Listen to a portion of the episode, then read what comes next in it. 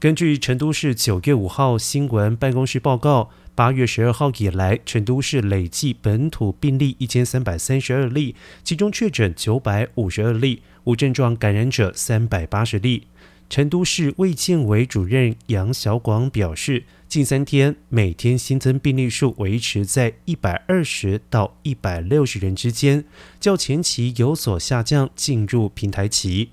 不过，成都从九月五号到九月七号将完成三轮全员核酸检测，并且规定要离开成都必须持二十四小时内核酸检测阴性证明。